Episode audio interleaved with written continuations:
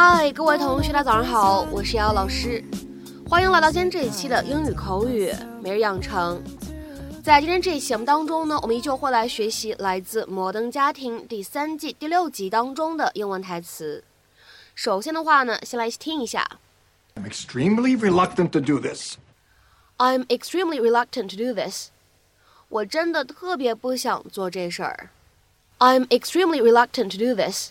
I'm extremely reluctant to do this.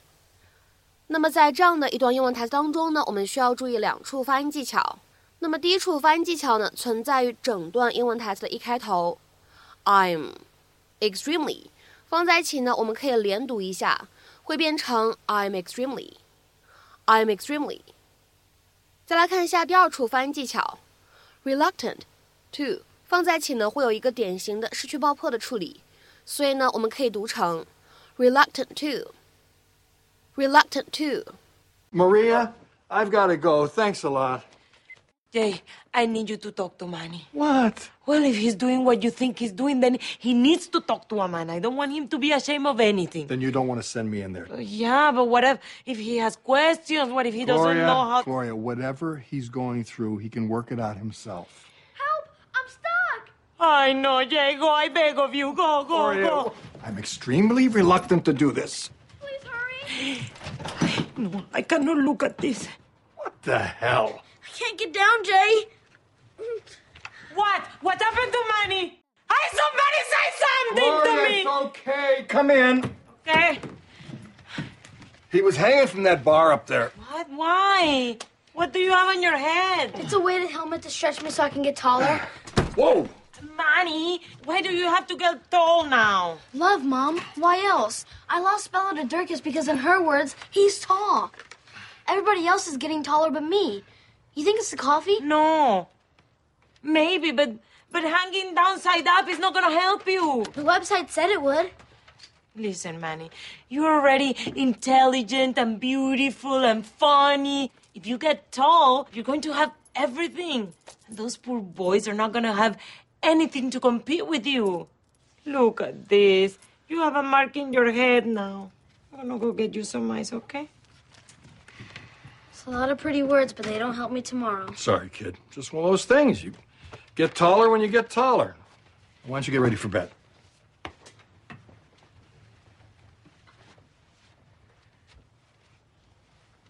Oh, jeez. You know, when I was your age, I started working out to get the girls. You think that would help? Yeah. So tomorrow we start working out, okay? Maybe I'll even show you a few pull-ups on uh, this bad boy here, huh?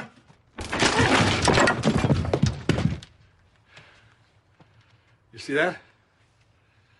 Pretty soon, that's how strong you're gonna be. 你们平常用英语表达“我不想做这件事情”都是怎么说的？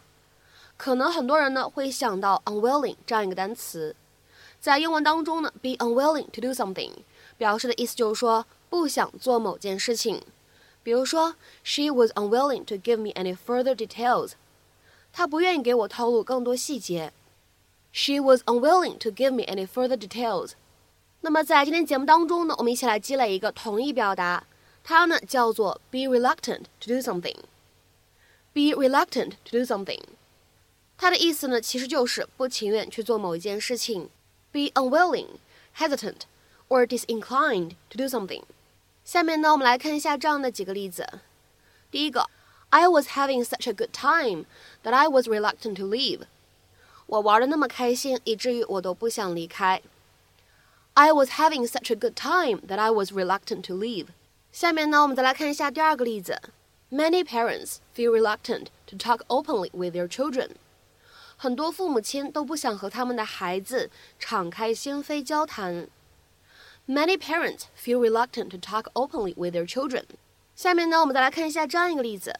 Sarah is a little reluctant to try something new。Sarah 有点不愿意尝试新事物。Sarah is a little reluctant to try something new。下面呢，我们再来看一下这样一个例子。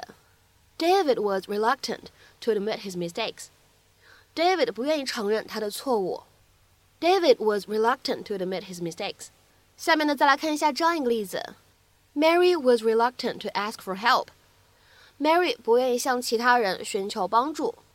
Mary was reluctant to ask for help. 下面呢，我们再来看一下这样一个例子：She was reluctant to admit she was wrong. 她不愿意承认自己错了。She was reluctant to admit she was wrong. 好，下面呢，我们再来看一下最后这个例子。 The police are very reluctant to get involved in this sort of thing.